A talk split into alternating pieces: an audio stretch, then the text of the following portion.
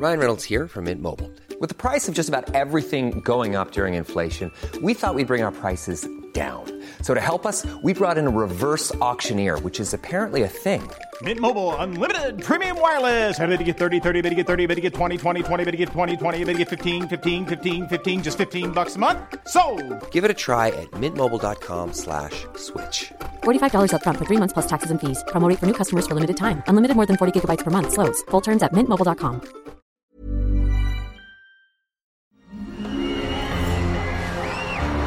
Arcadia Media.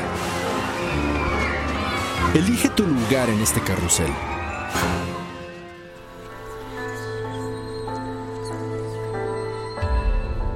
El cambio induce la transformación de perspectivas que conducen a la modificación del mundo a partir de nuestro universo personal. ¿De dónde nace el impulso que detona ese cambio? ¿Cuál es la fuerza que nos lleva a cuestionarnos a nosotros mismos? Cruzar los obstáculos, venciendo el miedo y convertir esas ideas en una realidad.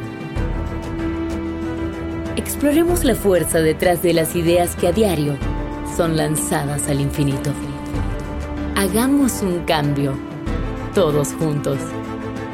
Esto es Héroes, por cultura colectiva.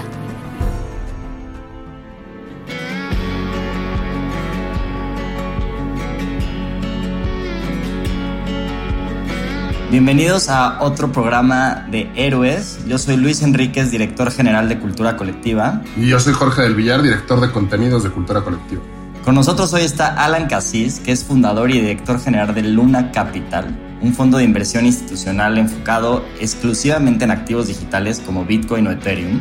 En 2013, Alan escuchó por primera vez sobre Bitcoin y desde entonces se dedica la mayor parte del tiempo a estudiar y promover e invertir oportunidades basadas en la tecnología blockchain. Es presidente del Consejo de la Asociación de Blockchain en México.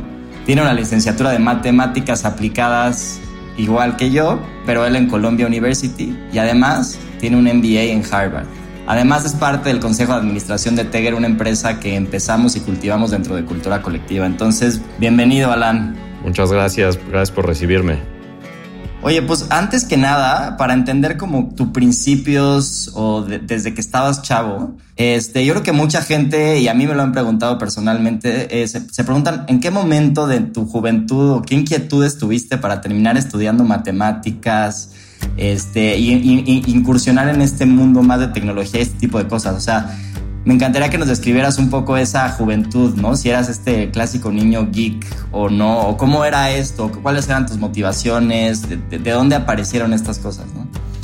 Es, es muy interesante. Eh, yo creo que no era uno de esos geeks, eh, pero curiosamente mi hermano grande, que es socio mío, eh, sí era una, una de esas personas. En, como a los 10 años, compró todas las partes de, una computadora y él construyó su, propia computadora.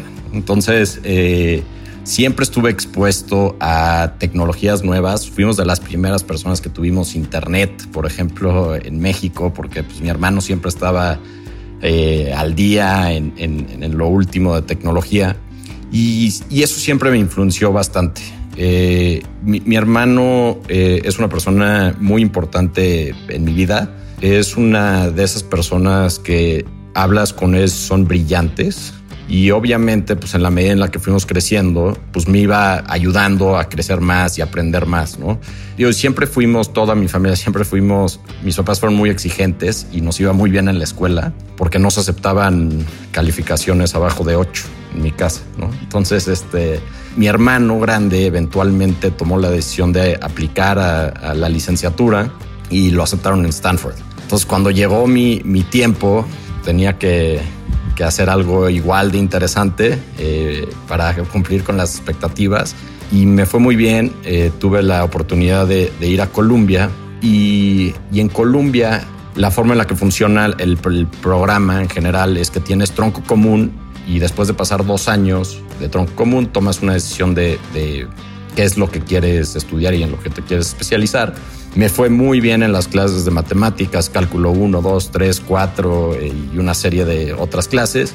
y pensé que matemáticas era una muy buena carrera porque no eran matemáticas puras, sino eran matemáticas aplicadas a algo. Y justo en ese momento también me salió la, la idea de entrar en el mundo de finanzas. Entonces lo que decidí hacer es estudiar matemáticas aplicadas a economía y finanzas para enfocarme en, esta idea de finanzas.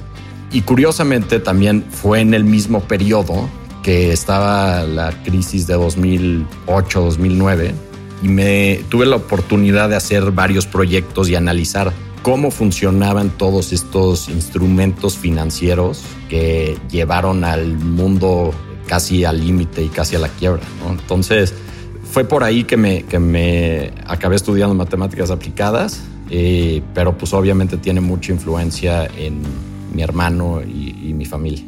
Oye, y regresando un poco a esa etapa temprana en la que tus papás te exigían mucho mínimo, ahora viéndolo en perspectiva, ¿crees que es algo que, eh, que, agradeces hacia atrás y que tú aplicarías con tus propios hijos o no necesariamente? De, definitivamente, pero creo que lo haría de una forma un poquito diferente.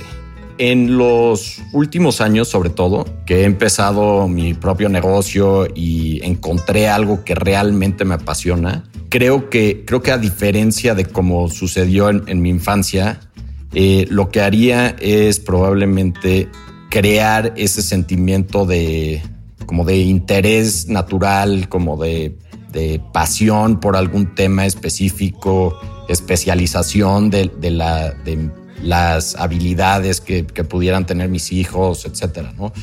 Me parece que un poquito la educación en, en México o en general la que a mí personalmente me tocó era mucho de aprender, de memorizar eh, y, y, muy poco de pensar en por qué las cosas son como son, ¿no? Y eso es lo, lo, que yo haría diferente, pero sí me gustaría tener un alto nivel de exigencia con mis hijos porque creo que a mí me ayudó muchísimo a tener eh, dirección, a ser una persona responsable, a tener accountability, que, que, que, cualquier cosa que haga yo soy responsable de mis propios actos, etcétera. ¿no? Entonces, por, por, ese lado creo que es bueno, pero lo haría un poquito diferente para maximizar las habilidades de mis hijos.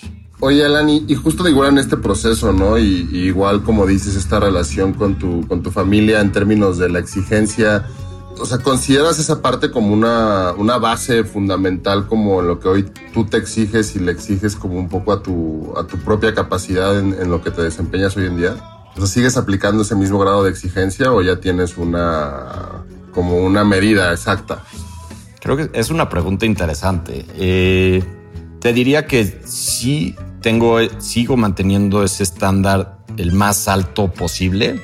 Sin embargo, creo que en la medida que, en la que han pasado los años y he vivido diferentes experiencias, eh, algunas, algunas partes de mi vida se han vuelto mucho más importantes, como son mi familia, ¿no? y, y mi esposa y mis hijos, etcétera. También he, he, empezado a encontrar un mejor balance entre mis ambiciones profesionales y mis ambiciones personales, ¿no? O sea, en qué quiero dedicar si el, del 100% de mi tiempo que en el que estoy despierto, qué porcentaje lo quiero dedicar a mi familia, a mis amigos, a mi trabajo, que también lo considero sumamente importante, y hacer otras cosas que me enriquezcan de una forma diferente, ¿no? Por ejemplo, viajar. Y ese tipo de, aspectos diferentes de mi vida creo que los he tratado de, balancear un poquito mejor.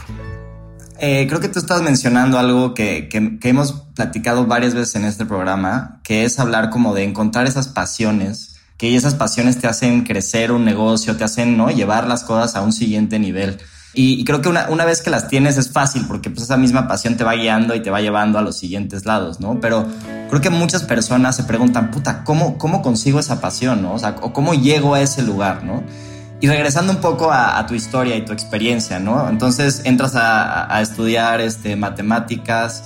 Ahí por ahí tienes la historia, ¿no? De que en el 2013 empiezas a escuchar hablar de Bitcoin y, y vas construyendo tu propia, ¿no? Tu, tu, tu, propio, tu propia empresa y tus propias cosas.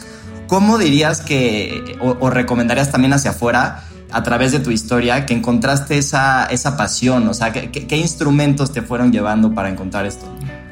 Yo creo que es un proceso muy, muy difícil y es un proceso muy personal de cada persona, ¿no? Y, creo que lo que, o sea, yo, yo me regresaría a mis años de juventud cuando tenía pues, alrededor de 10, 11 años. Empecé a tomar clases de guitarra, eh, me encantaba, me apasionaba eh, y por los, por los siguientes 5 o 6 años yo tocaba la guitarra después de la escuela cinco o seis horas al día. Me fascinaba, iba a conciertos, eh, me ponía a estudiar, a aprender música, de escuchar música nueva, géneros diferentes, y, me empezaron a llevar a, lugares muy, muy interesantes, por ejemplo, aprender de jazz, aprender de blues, etcétera. Y yo estaba convencido, 100% convencido de que yo quería ser un rockstar. No hay duda de, eso. y me fui en ese proceso, tomé la decisión y, aproveché una oportunidad, una beca que me dieron para ir a estudiar a, Berklee College of Music en Boston. Fue una experiencia muy padre, muy interesante pero justo me di cuenta de que realmente me gustaba mucho, me fascina la música, pero que no era suficientemente bueno para lograr el objetivo que tenía, ¿no? Y que dependía de muchos otros factores que aunque tuviera el talento que no lo tenía, iba a ser muy difícil llegar a, la meta que, yo tenía en mente. Y la verdad es que después de ese verano, eh, el sueño un poquito murió. Justo fue antes de empezar a hacer las aplicaciones de la carrera.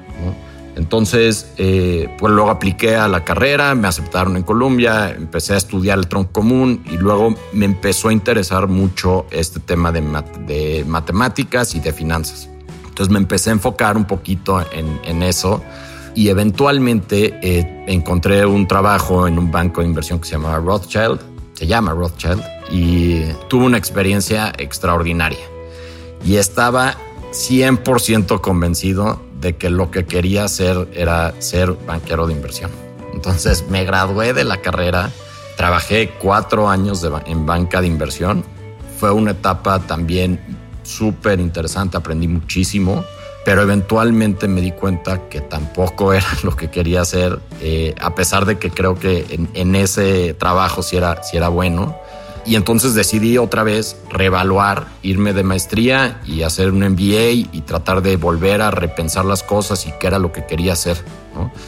Entonces, digo, todo esto se los platico porque, porque creo que es un proceso. Es muy difícil darte cuenta de qué es lo que quieres hacer, cuáles son tus pasiones, pero vas tratando y vas probando y en la medida en la que vas, te vas dando cuenta de que no es lo que quieres hacer, buscas otra cosa y, y tomas el riesgo de buscar otra cosa.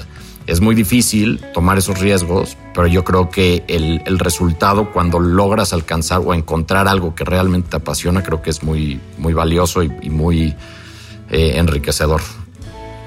oye, Alan, a mí se me viene mucho la, la, mente ahorita que comentas este backstage de Rockstar, ¿no? Y de, y de querer desarrollar esta parte creativa, ¿no? Que pareciera evidentemente la música es muy mucho de secuencias y es muy también muy, muy parecida a matemáticas en ciertos aspectos, no en todos, definitivo. Pero dirías que esta parte creativa o esta semillita creativa también te ha ayudado a, ir tomando también la decisión hacia tu pasión, o sea, ir encontrando esa pasión. ¿Crees que esta parte creativa en ti te ha ayudado a, a encontrarla bien o a, o a, focalizarla o a sentirla, ¿no? O sea, ¿cómo, cómo, cómo, cómo crees que ha funcionado eso en ti? En general yo, yo creo que no soy una persona muy creativa. Eh, y creo que fue parte de este proceso en el que me di cuenta de que pues ahí no estaba mi, mi fuerte. Al contrario, yo soy una persona un poquito más racional, que tiene ideas un poquito más estructuradas, algo un poquito más matemático. Pero, sin embargo, creo que esa idea de tener ese sueño muy lejano, muy ambicioso de querer ser un rockstar, creo que me ha llevado a, tratar de, serlo en, otros aspectos, ¿no? Tratar de ser un rockstar en el trabajo o, con mi propio negocio. Y no solo eso, sino también tener una, una forma de ver el mundo un poquito diferente, ¿no? De cuáles son las posibilidades de lo que pueda hacer algo como una tecnología o, o ese tipo de cosas. Pero no, no creo que soy una persona creativa y creo que pero sí creo que me ha ayudado. Me gusta mucho cómo estás describiendo el, cómo encontrar una pasión, porque creo que además no son absolutos, ¿no? No es como que ah, es la pasión y es eso y ya, ¿no? O sea, es, es algo que quizás cuando eres joven te interesaban ciertas cosas y se va como que moviendo y, va siendo dinámica y ahora es una cosa nueva. Pero creo que al final lo que se mantiene es una energía, que es lo que estás diciendo, ¿no? Esa energía de ser rockstar, de, de, lograr, o, esa, o ese ímpetu de lograr ciertas cosas, que es bueno, si no va a ser a través de la música, va a ser a través de otros lados, ¿no? pues creo, creo, que eso es algo que por lo que estamos escuchando te va definiendo en este camino, ¿no? Eh, y entonces, bueno, nos estabas contando, entras, eh, crees que tu, tu, pasión era el tema de investment banking, eh, luego te das cuenta que no, y, cómo vas construyendo esta historia más adelante entre el fondo y, y toda la parte de la, de la introducción ¿no? al mundo de activos digitales y todo lo que, que te va sucediendo. Sí, en, en, cuando llegué a la maestría, eh, conocía a un muy buen amigo y que hoy en día es mi socio, que se llama Daniel Fogel. Y Daniel un día empezó a platicar de Bitcoin y de todas las personas que estábamos escuchándolo, yo fue el único que realmente le interesó. Y entonces eh, empecé a, meterme un poquito más y a mí la idea de que existiera una moneda que viviera encima del Internet, que fuera una moneda del Internet, me hacía mucho sentido porque yo, yo en el pasado vendía cosas en eBay y fui de los primeros usuarios de PayPal y entonces mover dinero a través de Internet a mí me hacía mucho sentido. Entonces me empecé a meter, hice mis primeras inversiones en, Bitcoin. El 2014 eh, participé en la venta de la segunda moneda más grande que se llama Ethereum y me empecé a entrar, pero como un hobby. Eh, cuando me graduó de la maestría, me quedó sin realmente tener una idea de lo que quiero hacer. Y ahí en ese momento empecé a explorar diferentes oportunidades. Me regresé a México y estuve tratando de empezar un negocio con uno de mis ex jefes, que al final sí lo, sí lo logramos eh, lanzar, que lanzamos un multifamily office para administrar capital de, de inversionistas mexicanos pero yo no estaba tan convencido de que eso era lo que yo quería hacer. Y la verdad es que me costó mucho trabajo regresar de la maestría y estar en una posición económica bastante complicada. O sea, yo no tenía mucho dinero, estaba ganando un sueldo muy, muy chiquito, muy inferior a lo que debería ganar un MBA de Harvard, pero siempre seguí buscando qué más podía hacer. Eh, estaba muy interesado y eventualmente tomé la decisión de empezar algo diferente. Y ahorita les, platico un poquito más de, esta idea. En ese proceso de, estar en esa situación, empecé a sentir el interés de casarme con mi esposa. Entonces eh, tomé la decisión de vender los bitcoins que había comprado para comprar un anillo. En retrospectiva es el anillo más caro que eh, cualquier persona podría comprar. Pero entonces me casé y creo que, creo que eso poco a poco empezó a influenciar cómo veía la vida y cuáles eran mis prioridades. Lo que platicaba al principio del podcast de cómo balanceo, ya que, ya que tengo diferentes cosas que me motivan en la vida, cómo las balanceo con mis ambiciones profesionales.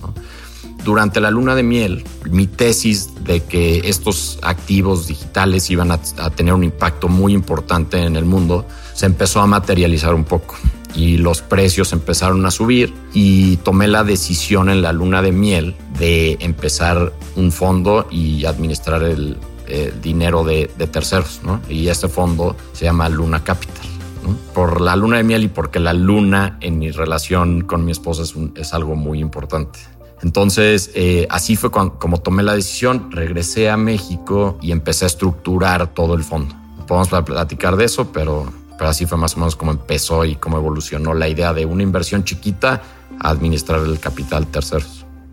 ¿Y, qué se siente eso, güey? O sea, ¿qué se siente, no? Una parte como manejar dinero que no es tuyo en algo tan riesgoso como puede ser un activo digital. O sea, ¿cómo, ¿Cómo aventarte algo sabiendo también esta parte de que dices, ¿no? De medición de riesgos y entender que, pues sí, tu tesis está materializando, pero sigue siendo un tema riesgoso, ¿no? O sea, ¿cómo, cómo fue ese proceso de, de iniciar con ese tipo de, de trabajo? Yo creo que, honestamente, creo que no estaba preparado. En 2016 y 17, pues, yo era un genio.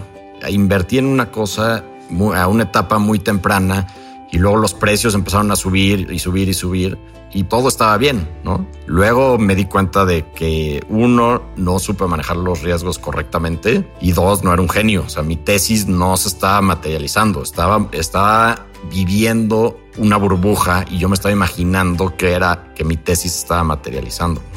Y creo que fue un cubetazo de agua fría llegar a, a ese momento, ¿no? O sea, el fondo lo lanza el 5 de diciembre de 2017. Bitcoin tocó su máximo histórico alrededor del 17 de diciembre, más o menos, de 2017. Entonces, difícilmente pude haber escogido una peor fecha para lanzar el fondo. Entonces, de ahí todo se fue para abajo, ¿no? Y digo, creo que en general las decisiones que tomé en esos meses donde la burbuja explotó, creo que fueron correctas pero después yo pensé que era una corrección natural y todo iba a rebotar. Y, tuvimos pues dos años y medio más o menos de un mercado a la baja en donde pues estaba manejando dinero de muchos inversionistas, inversiones institucionales, de mucha de la gente más cercana a mí, la gente que quiero, mi familia, mis hermanos, eh, tíos, etcétera, y los precios estaban cayendo de forma muy importante, ¿no? Fue una etapa muy complicada. Eh, eran noches, muchas noches sin dormir, pérdidas, números rojos en, en los reportes mensuales y ese sentimiento de responsabilidad y de darme cuenta de que todas esas ideas de que yo era un visionario y que había encontrado una inversión que iba a subir y subir y subir y iba a revolucionar el mundo en tres años, pues eran incorrectas, ¿no? Entonces fue, fue un proceso yo creo que muy, muy difícil, pero, pero creo que parte del éxito que hemos tenido eh, después de eso ha sido por, por varios factores que creo que, que son importantes. El primero es que a pesar de que los precios estaban bajando, nosotros seguimos estudiando, seguimos eh, haciendo nuestro análisis y todo, todo lo que hacemos todo el tiempo y tratar de hacer inversiones de largo plazo. En vez de enfocarnos en la volatilidad que existía en ese momento todos los días, empezamos a tomar decisiones de largo plazo, a un poquito administrar los riesgos de una forma un poquito más pragmática. Por ejemplo, nosotros hacíamos inversiones y decíamos, bueno, pues es que nosotros creemos que Bitcoin es un activo que puede llegar a valer, por decir un número, 100 mil dólares. Entonces vamos a comprar Bitcoin y, lo, y no nos vamos a mover porque creemos que va a llegar a 100 mil dólares y vamos a tener volatilidad en, medio y entonces nos vamos a esperar. Pero pues en ese proceso pues vas viendo cómo va bajando, va bajando, va bajando y te empiezas a poner nervioso, ¿no? Entonces aprendimos a manejar esos, riesgos y tratar de ver las cosas en el largo plazo, pero ser un poquito más pragmáticos. Y el otro tema es justamente este tema de, de administrar riesgos. Seguimos en proceso de, de mejorarlo, etcétera pero una cosa que en estos últimos años me he dado cuenta es que la única forma en la que va a ser esto exitoso es si yo puedo dormir en las noches. Entonces, si puedo eh, asegurarme de que mis inversionistas no pierdan dinero, que tengamos un buen retorno, que si los precios caen mucho sea una oportunidad de inversión para nosotros, en vez de que sea un problema en el que del que nos queremos salir. Eh, estamos en proceso de hacer muchas cosas, pero, pero ahí vamos. Creo que ahorita en tu descripción de toda esta historia hay varias cosas como que que literal me sentí identificado con historias que hemos vivido dentro de cultura colectiva, ¿no? Creo que esta parte que regresas del MBA y que estás ganando menos dinero que los demás, o sea, a nosotros nos pasó cuando empezamos en cultura colectiva, yo me acuerdo perfecto, yo salí de la universidad y mis amigos ya estaban ganando pues dinero en otros lados, ya les iba bastante bien y nosotros los primeros dos años no ganamos un peso. ¿no? Y era hasta como, me acuerdo de varias historias, ¿no? Y creo que las hemos platicado aquí, de que yo tuve que vender mi coche para poder sobrevivir los, los, últimos nueve meses que no ganábamos un peso en cultura colectiva, ¿no? Sí. Pero, pero creo que ahí coincide lo que hablamos al principio, ¿no? Quizás esta visión de rockstar que dices, bueno, o sea, le estoy tirando algo un poquito más allá que tengo que ahorita sacrificar un poco para lograr, ¿no? Este, lo que sigue, ¿no? Y, y después lo que cuentas, ¿no? Nosotros también creo que hace dos años nos, nos, nos invierte, ¿no? Dalus Capital, un fondo de inversión Y nosotros decíamos, güey, somos el Mark Zuckerberg mexicano, cabrón. O sea, de aquí ya lo que sigue son nada más administrar la riqueza que vamos a tener, güey, ¿no? Y, no vamos a crecer un chingo, el, el, digital media mejor valuado de México. Y como dices, ¿no? Hay, hay, mucho confirmation bias, ¿no? La gente alrededor te dice, claro, sí, sí, sí, sí, por todos lados. Y de repente, pues, hay momentos difíciles. Y creo que dijiste algo como muy importante. Creo que algo que Jorge y yo nos hemos dado mucho cuenta es que esta, y lo hemos platicado con varias personas también en el podcast, ¿no? Esta, esta visión de puta, en dos meses voy a lograr este, esto y me voy a hacer millonario o me acuerdo perfecto, estábamos hablando en el primer episodio con uno de los productores de la película Roma, la que ganó el Oscar, que él le escriben y le dicen, güey, este, ayúdame a ganar un Oscar, ¿no? Y dice, Puta, es que no se trata de eso, o sea, y no se trata de que ahorita te doy tres consejos y mañana ganas el Oscar, o sea, es más esta visión de, de pensar a largo plazo, ¿no? De construir bases sólidas, de construir cosas que te hacen, como dices, que te hacen poder dormir en la noche y poco a poco ir creando los demás, ¿no? Las oportunidades vienen cuando la base y la raíz es más sólida creo, bueno, ahí no sé también qué te gustaría complementar de, esa historia que nosotros vivimos, Jorge. No, lo, único que quería decir es, es muy fácil eh, tratar de pensar y me voy a hacer rico y, todo va a estar poca madre y entonces ya voy a estar, ya voy a estar bien, ya voy a estar feliz. Y creo que en parte de este proceso y de esos altibajos que todos hemos tenido, creo que lo importante es que es darse cuenta de que lo bueno y lo, y lo divertido y lo importante de alcanzar esas metas no es alcanzarlas. O sea, no es, no es ganar el Oscar, sino es el proceso, el journey para llegar a alcanzar esa meta. Esos altibajos, las buenas decisiones que tomaste, cómo en ese proceso de ir subiendo, cómo empezaste a tomar decisiones estratégicas diferentes, luego cómo agarraste parte de ese dinero que estabas haciendo para irte a un viaje, a descansar con tu familia o tus amigos o lo que sea. Eso yo creo que es lo, valioso y no la meta a la que estás apuntando. Porque ya una vez que ya eres rico, pues ya, ¿qué, qué vas a hacer? Qué aburrido. O sea, el chiste es seguir. creo, creo, que, creo que mucho de lo que dices y creo que, ¿no? O sea, ya no estamos tan chavos, pero es un tema de empezar a emprender joven, ¿no? De que piensas que el objetivo es la meta, ¿no? Y el objetivo es el estar en ese lugar en donde tu sueño dice voy a ser millonario o voy a tener tanta, tanto capital y cuando está joven, cuando estamos jóvenes, como que escuchamos estas historias, ¿no? Del camino y el aprendizaje. Y, cuando está uno joven siempre dice, ay, no mames, qué hueva, ¿no? O sea, esos tipos de cosas no, pues no debería de ser así. Debería de ser como la película de Lobo de Wall Street y yo en seis meses ya tengo mi Ferrari, ¿no? O sea, creo que, creo que muchas veces, este, y a mí algo que me gusta mucho de tu historia y como dice Luis, hago mucho paralelo con lo que nosotros hemos vivido, que es esta parte de intensidad, ¿no? Y esta parte como de o sea, justo te preguntabas anteriormente esto del riesgo, porque creo que mucha gente con la que hemos platicado acá, y siempre platico esto con Luis, es, pues denoto que habemos muchos adictos al riesgo, ¿no? Y muchos adictos a, eh, pues aunque se vea medio, medio truculento la cosa, me voy a meter y le voy a dar 16 horas de mi día, y si puedo más, le doy más. Y luego poco a poco empiezas a llegar a esta etapa que tú comentas, Alan, que es como, oye, pero pues freno, ¿no? O sea, oye, me estoy matando, no, tengo, no, duermo, no tengo vida, no tengo como un poco motivaciones, ¿no? Que también creo que son muy importantes, como dices, el tema pues, de amor, familiar y viajar.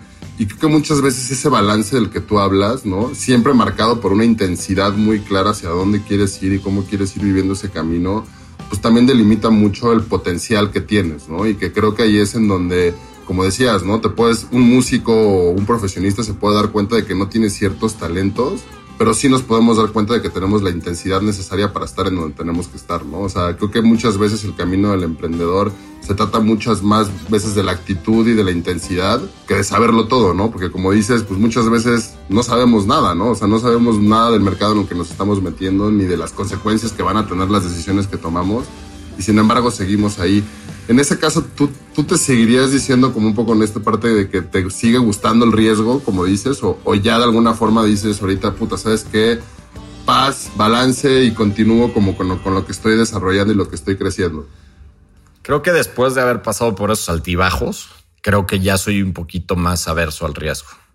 Y, creo que también tengo un poquito una visión más inteligente de los riesgos que tomo la forma en la que yo lo describiría es que ya principalmente me hace sentido tomar riesgos que son asimétricos. ¿Y eh, con qué a qué me refiero con esto? Eh, por ejemplo, eh, usando el ejemplo de Bitcoin, ¿no?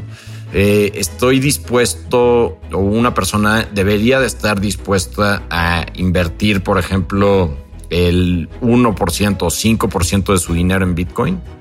¿Sí o no? la, la, primera pregunta es, ¿estás dispuesto a perder el 100% de ese dinero? Bueno, si la respuesta es sí, la siguiente pregunta es, bueno, si estoy dispuesto a perder ese, ese 5%, ¿cuál es mi potencial de retorno? Si tu potencial de retorno es otro 5%, o sea, duplicar tu dinero, entonces, bueno, pues eh, no, estoy seguro que hace mucho sentido. Si tu potencial de retorno es multiplicar por tu, dinero por 5 o 10 veces, entonces empieza a hacer un poco más de sentido porque es un, es un, tiene una curva de riesgo-retorno eh, asimétrica. ¿no? Y yo creo que es muy valioso ver eh, los emprendimientos o las inversiones o inclusive algunas de, de, los aspectos personales de tu vida con esa idea de, de riesgo, ¿no? Ver, ver, por ejemplo, tus relaciones con ese eh, framework o esa, o esa forma de ver la vida creo que puede tener puede ser valioso, ¿no? O sea, yo estoy dispuesto a, a, tener una amistad muy cercana y dedicarle e invertirle tiempo, pero bueno, pues tengo, tengo una expectativa de que pues esa persona pues me tenga el mismo cariño, me apoye cuando lo necesito y este tipo de cosas que a lo mejor son invaluables, ¿no? Pero creo que tener esa, esa, esa forma de ver las cosas y ver también esas inversiones en todos esos aspectos de tu vida de largo plazo, creo que también son, es la forma correcta de verlo. Tienes una fórmula para describir la relación con tu esposa, estoy casi seguro, ¿no? Así de que este es el retorno. Soy matemático. No está siendo tan asimétrico el retorno que me estás dando, ¿no? Esa es la conversación en la mañana. Pues sí es, sí es asimétrico, porque pues solo me costó dar un anillo y casarme con ella para ahora tener eh, el retorno que son mis hijos, ¿no? claro. Oye, a mí me gustaría, este, y que creo que es algo que mucha gente está viviendo ahorita, ya sea que tengan un fondo, ya sea que tengan una chamba o por las circunstancias de, del mundo actual. Tú como en, estos momentos difíciles, ¿no? En, en, los que tuviste, pues, ¿no? Estas bajadas del mercado de criptos, ¿no? En, los años anteriores y cuando has tenido estos momentos como sumamente complicados, ¿qué tipo de estrategias o qué tipo de cosas te cuentas a ti mismo como para salir de esos lugares tan difíciles? ¿no? Y que creo que es algo que, que más que nunca es súper importante como para toda la gente afuera, ¿no? Porque igual hay alguien que está manejando un fondo con muchísima lana, pero igual hay alguien que pues, no le está yendo bien a la chamba y se siente muy mal consigo mismo, ¿no? Y entonces cuáles son tus estrategias, ¿no? O, cómo has vivido esos momentos y qué te has contado a ti o qué has hecho para salir de esos lugares tan, tan difíciles. Creo que esas recomendaciones son de mucha ayuda. Primero que nada, yo creo que estoy en una posición privilegiada, ¿no? En el que he estado en mi vida bien parado, afortunadamente, porque pues, lo, que, lo que he construido, pues me, en general, creo que me ha ido bien. Eh, entonces, creo que la situación de cada persona es un poquito diferente. Entonces, para mí es, es difícil verlo desde el punto de vista de, de alguien diferente. Pero en, mi caso específico, la forma en la que yo he tratado de, de ver las cosas, primero darme cuenta de que por mis creencias personales, nuestras vidas son insignificantes. O sea, en el contexto del mundo y cómo funciona el mundo, somos insignificantes. Entonces, nuestros problemas personales podemos sentir que son muy abrumadores y muy complicados de manejar, pero en el contexto general del, mundo, pues el tiempo va pasando y las cosas van moviéndose de diferentes formas, ya sea pues, para, nuestro, para nuestro beneficio o para nuestro detrimento. Pero creo que dar un paso atrás es muy valioso, porque puedes en vez de pensar tanto con, con las emociones, puedes ser un poquito más racional en las, en las decisiones que tomas. Entonces sé que es muy difícil hacer eso, pero creo que es, importante.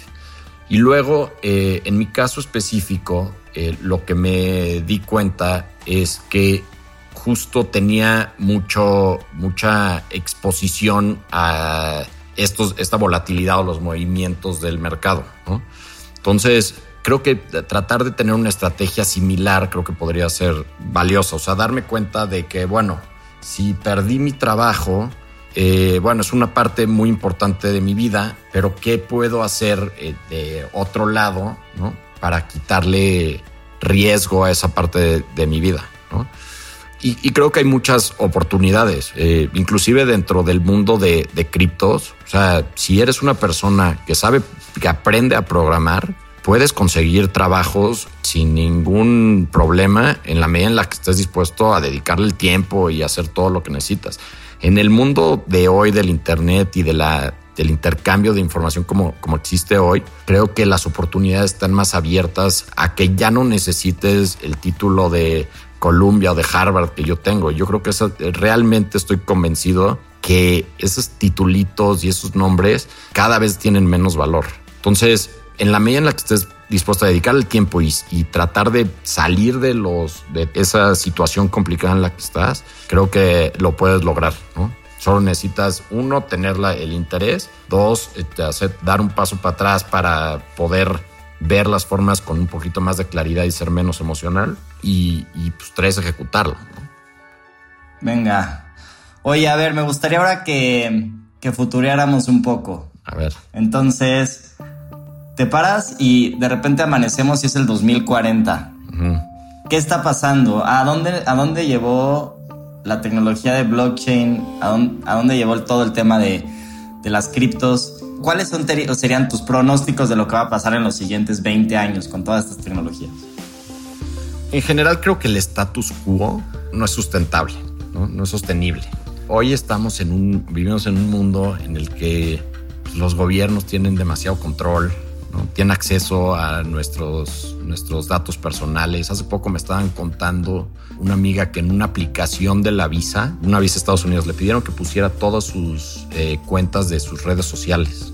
Eh, eso a mí me parece que es un es invasivo y, deberíamos de, tener derecho a mayor privacidad. Entonces, yo creo que estas tecnologías lo que empiezan a hacer es un poquito quitarle el poder a estos gobiernos y estas empresas que tienen demasiado control y regresárselos a, la gente.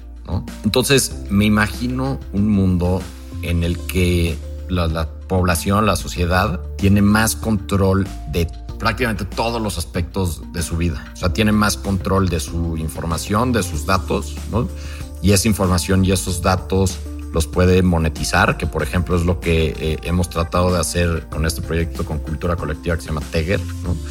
Eh, ¿Por qué cada vez que le damos un clic, un like a, algo en Facebook, estamos generando valor?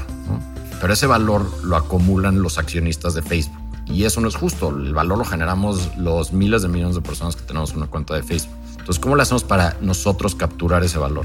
Y yo creo que vamos a evolucionar a un modelo en el que el usuario captura ese valor. Lo mismo con nuestras cuentas de banco. O sea, ¿por qué, ¿por qué necesitamos una cuenta de banco? No, hace ningún sentido. Porque aparte le, estamos, le damos dinero a una institución y esa institución hace con nuestro dinero lo que quiere. ¿no? O sea, dan préstamos, este, luego sus préstamos no se los pagan y entonces luego pues tú tienes la culpa porque pues era tu dinero y entonces no te regresan el dinero. Y luego quiebran los bancos como han quebrado en Grecia, en Chipre, en miles de lugares del mundo. Y no es justo, ¿no? O sea, nuestro dinero nos cuesta mucho trabajo generar nuestro dinero y generar un patrimonio. Y es un poquito injusto que le entregas, le das tu dinero a alguien para que te lo guarde y en teoría es un, un lugar seguro y luego tienes el riesgo de que lo puedes perder, ¿no? Y luego, todavía para sumarle eh, a esa situación tan complicada, tienes un sistema en el que pasan esas cosas y los bancos toman riesgos eh, sin control y entonces tú pierdes tu dinero, ah, pero ellos lo salvan, ¿no? Entonces llega el gobierno y les inyecta capital y ellos contentos y entonces les pagan unos bonos de, de decenas de millones de dólares a los CEOs nadie se va a la cárcel y, entonces es una situación muy complicada. Y yo creo que lo estamos viendo en muchos movimientos sociales, lo estamos viendo en, Occupy Wall Street, por ejemplo, en, el, en los early 2010s, ¿no? Y lo, y lo hemos visto en muchos otros movimientos de cómo la gente quiere como retomar ese control, ¿no? Y creo que eh, existen tecnologías como blockchain que nos pueden ayudar a, retomar ese control. Entonces, responder un poquito la pregunta eh, específicamente, me imagino una situación en la que existe dinero digital, el mundo funciona con dinero digital, tenemos eh, acceso a productos y servicios financieros de una forma digital sin necesidad de intermediarios y eh, se crean nuevos modelos de negocio a través del cual eh, la atención o la actividad de la sociedad te puede generar valor a ti como, como uno de los usuarios. A ver, dos preguntas. Eh, ¿Sigue existiendo el, dinero en papel? Esa es la primera. Y la, la segunda es, eh, ¿se vuelven los datos personales un derecho constitucional en todos los países? El, el dinero en papel, papel, no. El dinero emitido por los gobiernos es una pregunta más complicada. Yo creo que probablemente sí, sigue existiendo. Pero existe una especie de dinero global a través del cual se mueve la, economía digital.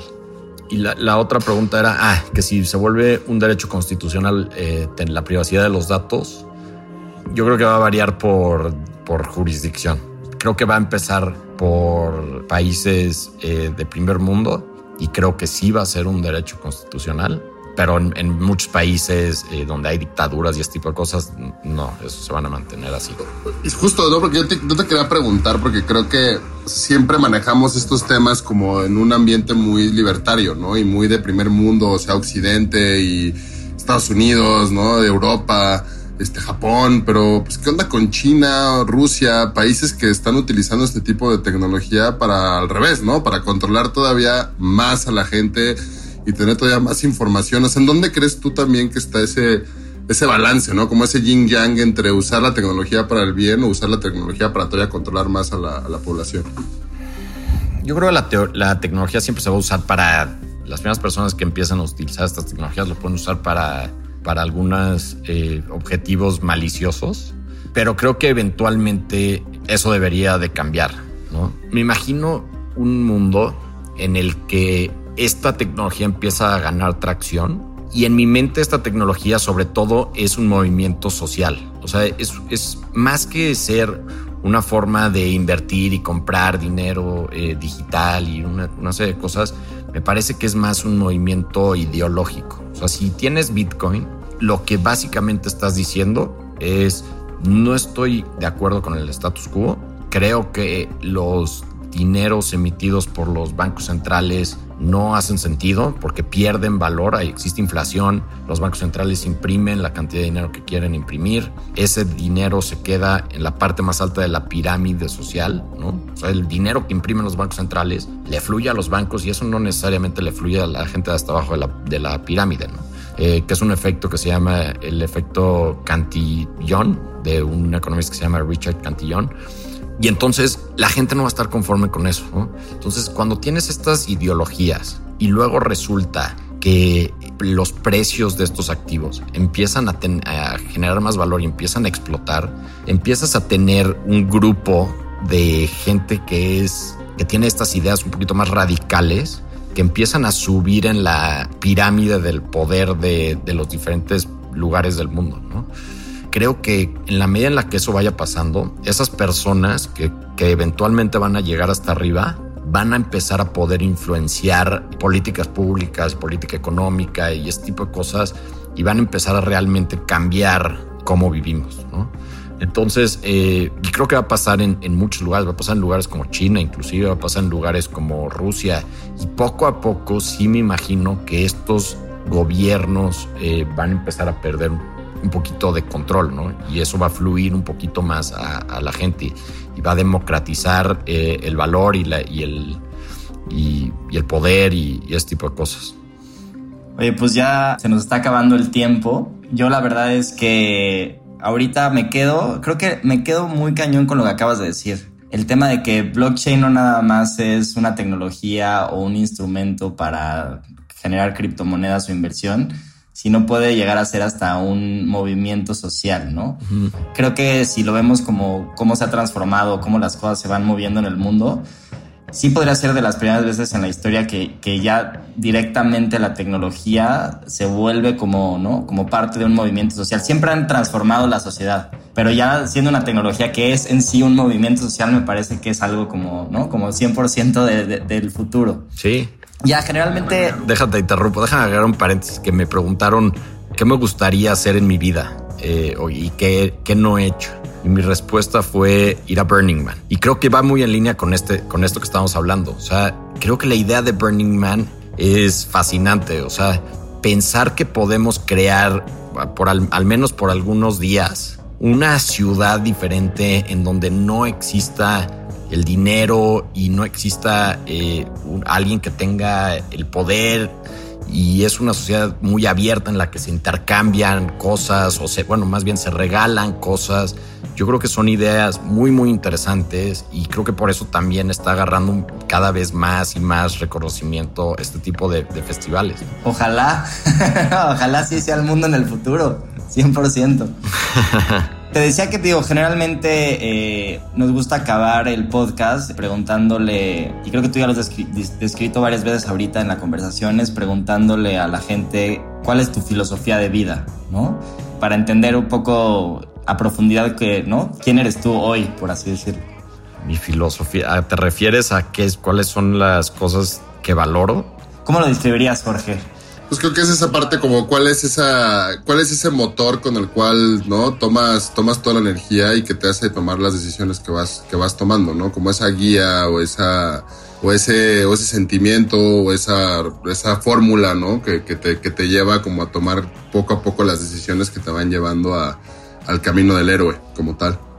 Creo que lo separaría en tres diferentes cubetas. Y, son cubetas que siempre trato de, balancear lo mejor que puedo.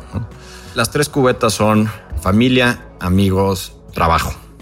Eh, en, términos de familia, me gustaría pasar la mayor cantidad de, tiempo que, puedo con, con mi familia, eh, mi familia inmediata, o sea, mi esposa y mis hijos, y, y también mi familia, eh, mis papás, mis hermanos, etc. Entonces tratar de pasar más tiempo con ellos, seguir valorando esas relaciones que son muy importantes y tratar de, de crecer, ¿no? Y, y, vivir, vivir esos momentos que son muy importantes con, con esas personas.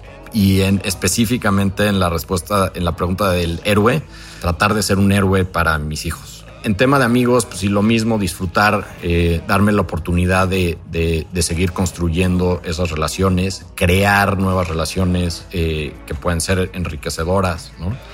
Y en el tema profesional, más que un tema económico y de, de ganar dinero, lo que me gustaría es tener algún tipo de impacto. Algo de impacto que no tiene que ser enorme, no sé si esa es mi ambición, sino prefiero que sea importante y sustancial para al menos un grupo de, personas ¿no? y que realmente pueda cambiar su vida. Entonces, pues, es así es como yo me imagino mi vida siendo mejor.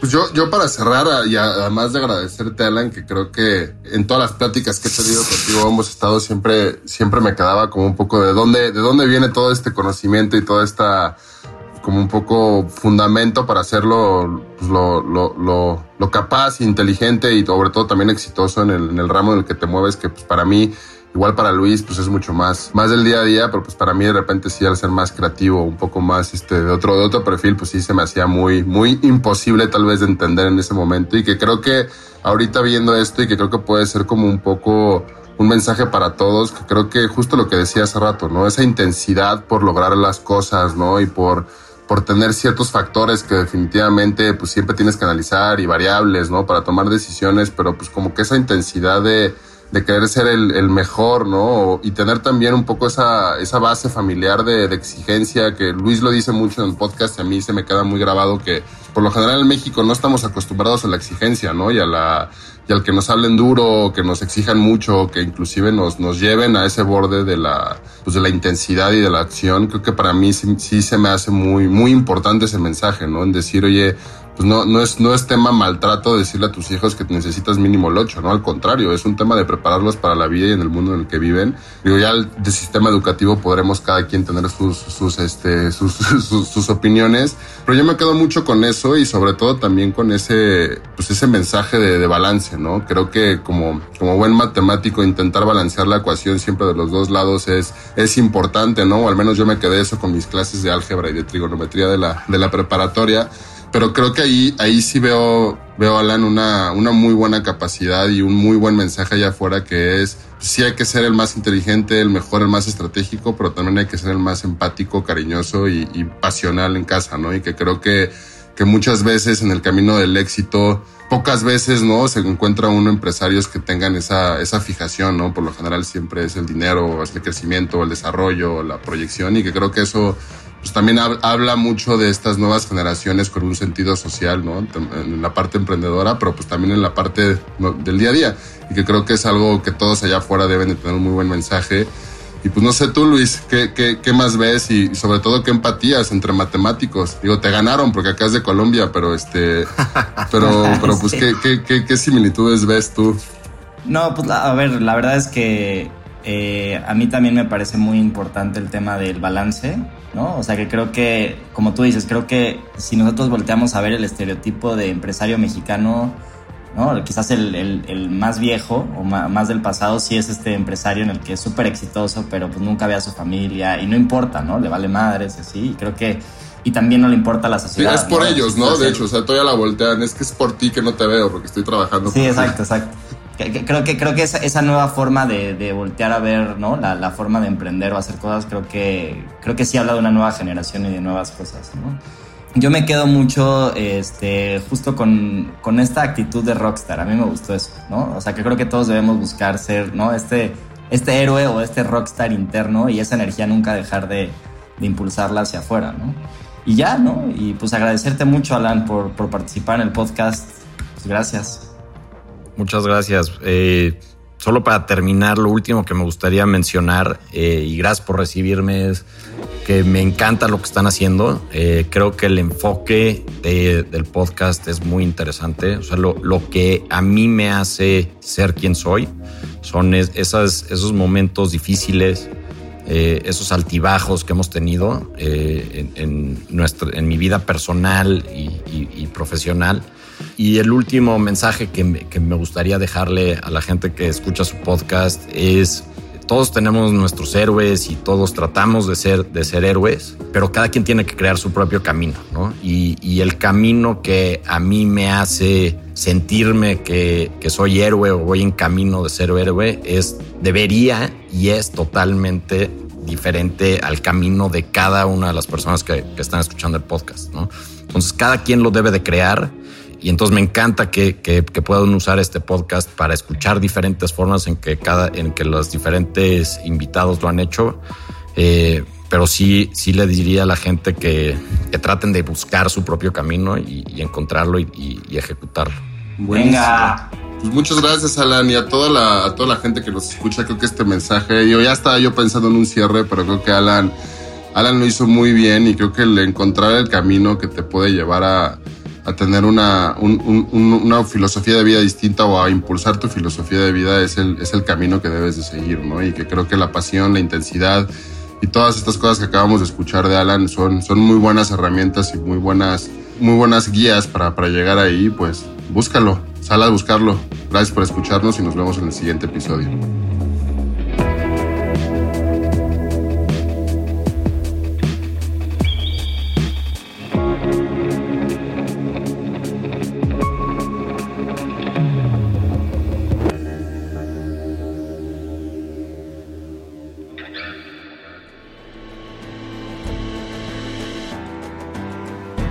La última pregunta y la más importante es la que te haces a ti mismo. ¿Cuál es la diferencia entre la historia que acabas de escuchar y la tuya? Nada es imposible. Atrévete a ser diferente y sé el héroe de tu propia historia. Héroes por cultura colectiva. Con Luis Andrés Enríquez y Jorge del Villar. Diseño de audio Edwin Irigoyen.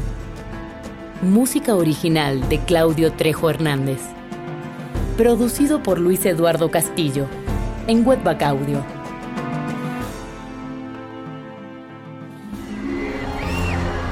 Arcadia Media.